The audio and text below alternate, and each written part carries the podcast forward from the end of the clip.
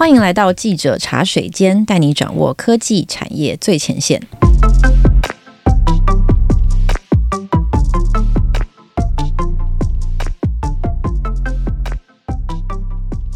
大家好，我是数位时代的记者以华。在每个礼拜的记者茶水间节目中，我们会邀请一位数位时代的线上记者来跟我们一起聊聊在最近的采访现场第一线发生了什么有趣的事情。今天我们邀请到的是主跑金融新闻的记者静源。静源你好，以华好，各位听众朋友大家好。我自己一直都记得，我到数位时代倒职的第一天，那个时候我知道我要来接手的是零售电商的线路，所以我准备了超多关于 PC Home 啊、Momo 的功课。但我没有想到，我上班的第一天接到第一个任务是纯网银的支援，意外总是来这么突然。没错，然后在当时我接到这个代班的时候，我问了一个非常不专业的问题，我说：“什么是纯网银？” 什么是纯网银？经过三年，我觉得哎，其实还是很多听众朋友可能会把纯网银跟一般的这种数位银行到底有什么差别，有一些搞混啦。所以呢，一开始还是跟大家简单的科普一下，我们今天要聊的题目——纯网银。其实纯网银跟一般我们所熟知的国泰世华、中国信托、富邦这些所有的银行都是一样的，他们唯一的不同就是纯网银没有实体的分行。就是它的定义就是这么的简单。嗯，我相信三年多之后，就我已经了解了，然后会问出这个问题的人应该是越来越少。嗯，那想要问静源的是，为什么我们今天要来再次讨论纯网银这件事情？就是三三年前的进度，应该就是。啊，那时候大家在申请执照。对，那三年之后的现在，我们的纯网银发展大概到了什么样的阶段？对，现在已经迈入了呃二零二二年的第二季嘛，现在是四月份。那这个也意味着台湾的纯网银呃已经上路了一年的时间了。那前一阵子呢，金管会有公布相关的成绩啊，像是呃 Line Bank 他们就是现在的龙头，他们经过一年努力呢，现在的整个用户数已经是来到了一百一十万左右。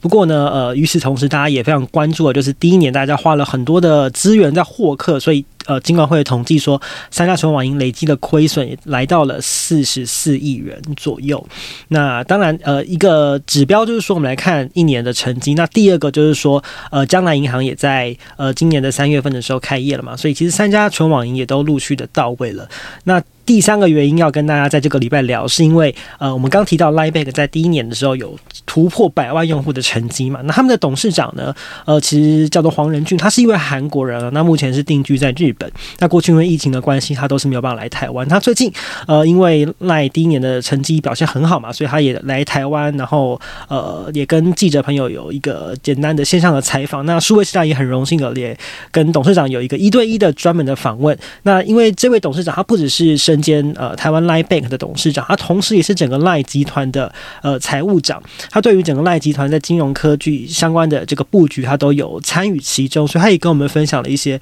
呃比较国际视野的观点，也是这个礼拜要跟大家分享的重点。那既然我们是记者茶水间嘛，那首先要问静媛的第一个问题，当然就是你对这个董事长的第一印象怎么样？就是你接触了这么多金融高阶的经理人，你觉得他有什么？就他最让你最印象深刻的特质是什么？对，所以印象深刻当然就是因为他是韩国人，都是讲韩文嘛，所以其实有时候透过翻译的时候，哎，其实这个呃采访上感觉他是有这么一点隔阂。不过其实我可以感觉到他是一个非常就是呃非常亲切、非常亲近的一位就是高阶经理人。你跟他在谈话的时候，其实可以感觉到他就是很像就是呃你这个非常好的这个邻居的长辈一样，其实是没有太多的这个。这种距离的感觉。那他其实从筹备期间的时候呢，就一直跟台湾 Line 的团队很紧密的工作。那在疫情爆发之前，就是据他所分享，他其实是非常常来台湾，因为其实韩国跟台湾的飞行的时间也都非常短，大概两个小时以内都会到。那他也说，诶，过去因为一年这个疫情比较严重，所以他其实是很想来台湾，可是他曾经隔离过一次十五天，他觉得非常的痛苦，所以呢，他就一直跟台湾的这个 Line Bank 的总经理黄以梦说，诶，如果这个隔离时间可以缩短的话，他一定要常常的来台湾。那四月刚好是 Line Bank 开行一年嘛，然后又呃拿下了现在全网银市占第一，这个用户突破百万，所以他就跟我们说，他无论如何呢，一定今年就算要隔离，他也是要来台湾一趟。嗯，所以这就是。今年对于 Line Bank 来讲也是一个很重要的关键年，嗯，是一个里程碑啦，意义也很大。那我们也问他说，那他觉得哎，现在这个成绩怎么样？所以他也分享到说，呃，台湾其实是一个 over banking，就是银行家数非常非常多的银行。那我们其实人口也只有两千三百万左右，其实是非常非常竞争的啦。那所以在这个两千三百万里面呢，台湾使用 Line 就是这个通讯软体的人口有两千一百万，是一个国民常用的 app。那在这样的一个竞争如此激烈的情况之下，在第一年就能够取得超过一百万的用户，他觉得这个对他自己来说，其实是他对这样的成绩是感到非常的、非常的满足的。对经营团队来说，这样的意义也是非常大。那我有看到靳源的专访里面有提到说，Line Bank 其实除了在台湾有经营之外，其实在日本、泰国、印尼市场都有投入。那他有没有提到说，这几个不同的区域市场有些什么不一样的地方？台湾的特色是什么？对，其实呃来做纯网银不只是在台湾，包括像在日本、泰国跟印尼这四个市场都有呃 LINE Bank 推出的计划。那目前呃只有日本还没有开行，那其他刚刚提到这三个国家的银行都已经是在这一两年陆续的开幕了。那其实董事长也有提到说，银行这个行业基本上它的本质跟业务可以做的事情都大同小异，可是还是每个国家有一些这个相关的一些呃在地化的经营跟大家市场上面状况的不同，所以他也跟我们分享说。呃，刚刚提到台湾是一个 over over banking 呃过度竞争的一个国家嘛，所以其实策略上就是他们要锁定就是一群客户，那他们也调查到说，其实二十到三十岁的年龄层是对于这些数位使用是比较比较乐意也比较擅长，所以他们可能会先锁定这个客群的客户，然后慢慢去扩张就是相关的业务内容。那在印尼就不一样，印尼它是一个呃网际网络跟手机通讯非常发达的一个国家，不过他们当地的这个金融。呃，服务并没有这么的普及，他们 unbanking 的状况是很普遍的。也就是说，其实呃，即便是收入高、收入低，呃，不论你的收入是如何，其实有银行账号的人并不是这么的多。所以他们就是希望可以去呃，成为一个就是最最普遍大家可以申请的银行账户，让让这个在印尼市场呃，lipeng 可以成为所有人的一个主力的银行账户。所以其实每个国家因应他们市场跟人民使用金融服务的状况不同，所以其实采取的策略也会有一点差异。这样听起来，LINE Bank 是不是觉得他们在台湾市场其实是纯网银最成熟的一个地方？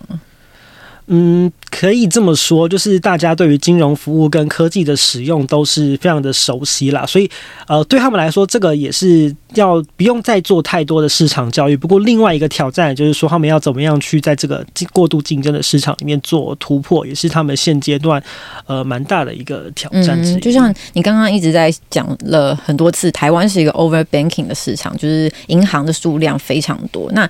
想要问说，这件事情到底对于银行业者来说的意义是什么？然后对于经营纯网银来说有什么特别的挑战？因为董事长其实有跟我们分享到一个数据，他说，其实从国外发展纯网银的这个角度来看，其实很多的人呢、他们纯网银都是作为一个就是备用账户来用，就是它不是，比如说不是拿来作为新转户或是平常使用的主力账户。所以呢，他们现在的一个目标就是要把 LINE Bank 变成是呃，可能他们现在用户里面一百多万用户的这些呃用户，他们变成平常主力账户的一个选择。那所以他们今年的一个要怎么做到这件事情？他们就是要跟主管机关去申请更多的业务，包括像是外汇啊、保险啊、基金投资，让这些服务呢可以更多元，让大家就是可以把这个平常使用银行的主力都转移到 LINE Bank 上面来。那除了这个目的之外，第二层意义就是说，他们可以透过这些呃所增加的服务的手续费，来增加他们的获利跟赚钱的来源。因为刚刚也提到说，他们其实第一年的时候呢，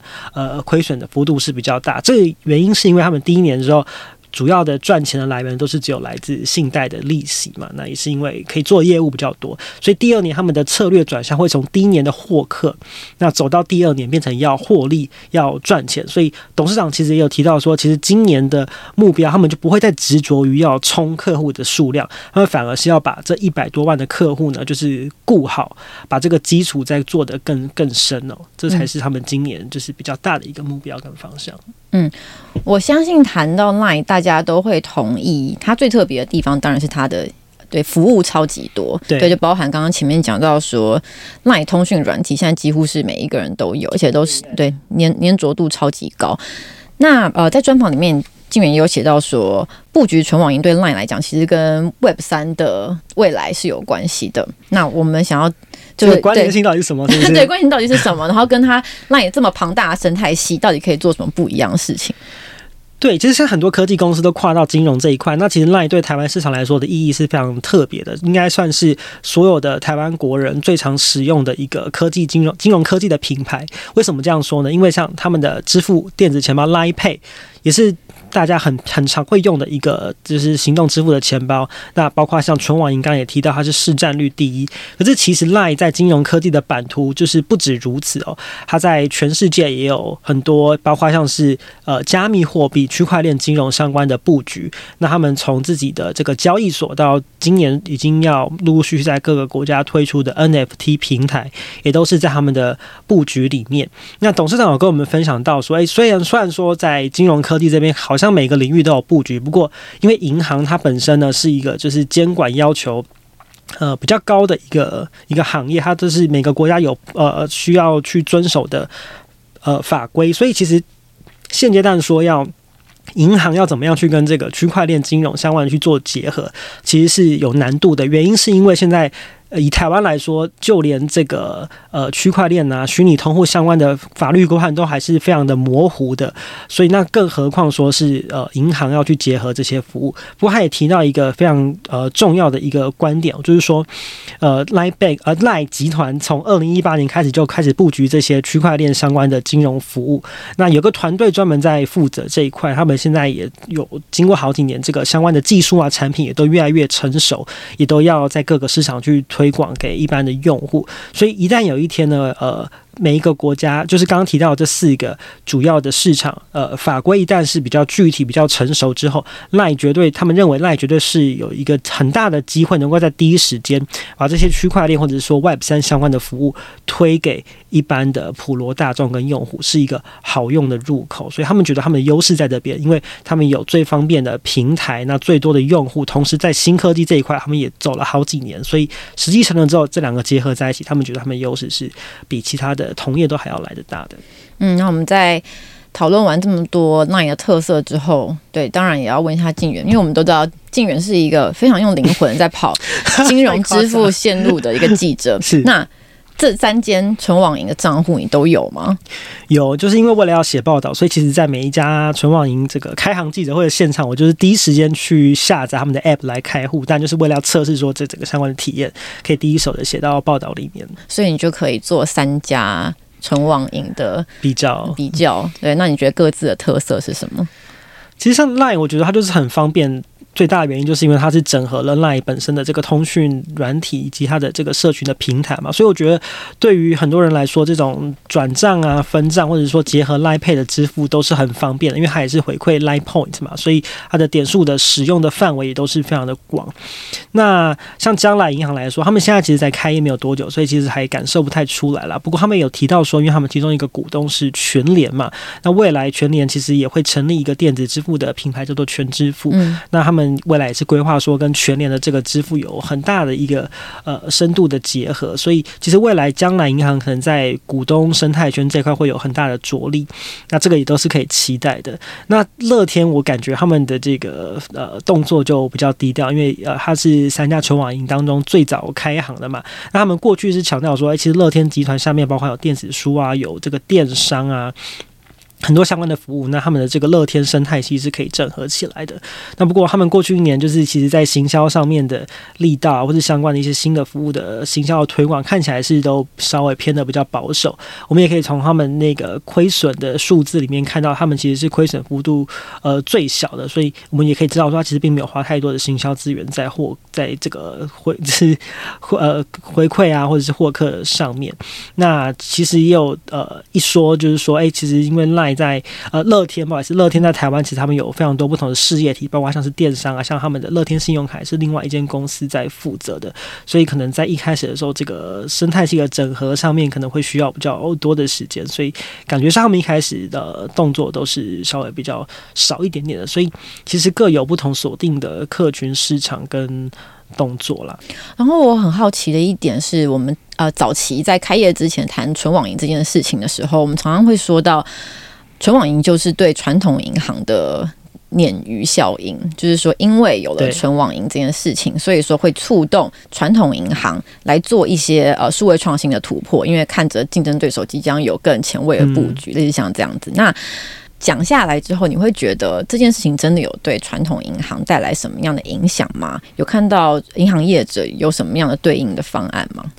其实我觉得，呃，纯网银在台湾上路一年，其实有面临两个比较大的挑战，一个就是缺乏突破性的创新，第二个就是缺乏变现的管道。那缺乏突破性的创新，就是呃，这个道理很简单，因为其实纯网银里的执照是跟一般银行相同的，所以其实很多用户在使用上面的时候，会觉得说啊，其实可能就是一个呃数位体验比较好的银行，跟可是其实功能上面提供的业务上面跟一一般的银行呃并没有什么太大的不同。那所以呢，这个可能就是要靠政府开放。更多的这个法规啊，解除相关的更多的限制，也许才能够更打开这个创新的门哦。那其实举个例子，在韩国有一家纯网银叫做 K Bank，那他们有跟当地的一家虚拟货币交易所来合作，呃，也就是说呢，就是可以呃透过这家纯网银去购买虚拟货币。那其实这个就是一个算是蛮创新的一个商业模式嘛。不过呢，呃，台湾目前现在是比较难做到这一块。那第二个就是说缺乏变现的管道。那其实有很多的业务啊，都还是需要去实体上面来申办。比如说呢，我们要呃去做房贷的话，房贷其实现在还是需要去做现场对保。那像纯网银他们如果要做房贷，因为没有实体分行嘛，所以这一块是比较难做到的。那比如说，呃，现在纯网银也没有办法去做法人业务嘛，那没有办法做法人业务的话，可能就没有办法去接触到，比如说企业的新转户啊，或者做社区管理费的代收这一类比较大的生意。所以呢，还是呃需要靠主管机关去开放更多的服务，呃，走上线上的话，可能是一些比如说流程上面的一些改变，可以让这个纯网银做的业务更多，然后也可以带动。很多这个本来需要靠实体作业，然后这些流程可以慢慢去线上化，所以其实这个鲶鱼效应的这个效应的发挥可能是在这一块了。不过现在呃。一年回头看，可能还是有点太太太快了。可以去更多的时间之后，大家可以看到慢慢有更多的东西变出来。嗯，目前看来，是不是纯网银可以做到的事情，其实传统银行都可以做得到？没错，用户其实有点不太清楚，说我多申请一个纯网银的账户，我到底可以拿来做什么？对，其实很多人现在没有没有去申请一个。这个存网银的户头，也就是因为觉得好像多了这个，好像我的也没有什么太大变化嘛，好像也没有办法替我加值太多。那现在有些人会去办，可能也都是冲着这个开户的优惠而而去的。对，现在确实是有。比较多是这样的状况，嗯，就变成说银行要全网银要投入超多行销成本，然后来捞客户，但是这并不是一个长久的方法。对啊，因为你一直投钱进去，这个其实不是一个很健康的方法。应该其实最好的方式就是说，它真的是提供一个很特别的价值，或是一个很创新的服务。那呃，真的是呃有理由让大家。多再去开一个银行的账户，去使用完全不同的服务啊，或者是它的这个相关的生生态系的相关价值的东西在在上面，我觉得这个才会是存网银要无论是要长久发展，或是要走走到更多的这个变现。这一条路啊，不过现在其实三家纯网银他们都在朝这个方向了。不过大家可能也都比较急，第一年就希望看到比较多要赚钱啊什么的。可是其实就是真的是这些东西是需要时间了。一年的话来看的话，其实现在还是这个大家都还在努力的路上。嗯，但你刚刚讲到的韩国纯网银的案例，嗯，就是跟虚拟货币然后区块链金融来做一些创新的整合，对，是这个方向。对啊，因为这个还是跟每个国家的法律有关。因为像台湾来说，现在跟加密货币相关的法规都还是只有虚拟通户的虚拟通货的这个洗钱防治办法。那它呃规范的范围都是还是只有在洗钱防治这一块。所以呃，我们现在的法规其实还没有把加密货币、虚拟通货这些东西纳管的。所以呃，有明确的法规出来之后，才有可能有新的商业模式慢慢出来。嗯，所以看起来现在目前纯网银可以有的发展方向，其实就是。把传统金融可以做到的事情补齐，对，然后还有一块就是生态性嘛，就是跟异业去做结合，把金融的服务去拓展到十一住行娱乐这些生活场景里面，就跟这会是一块零售消费这一块有更多的整合。对啊，没错。好，今天谢谢敬原的分享，相信大家听完这一集之后，可以更了解纯网银目前的市场发展状况。如果你喜欢这一集的内容，也可以到我们的网站看看 LINE Bank 董事长的专访全文，还有更多来自敬原的深度报道。我们就下周再见喽，拜拜，拜拜。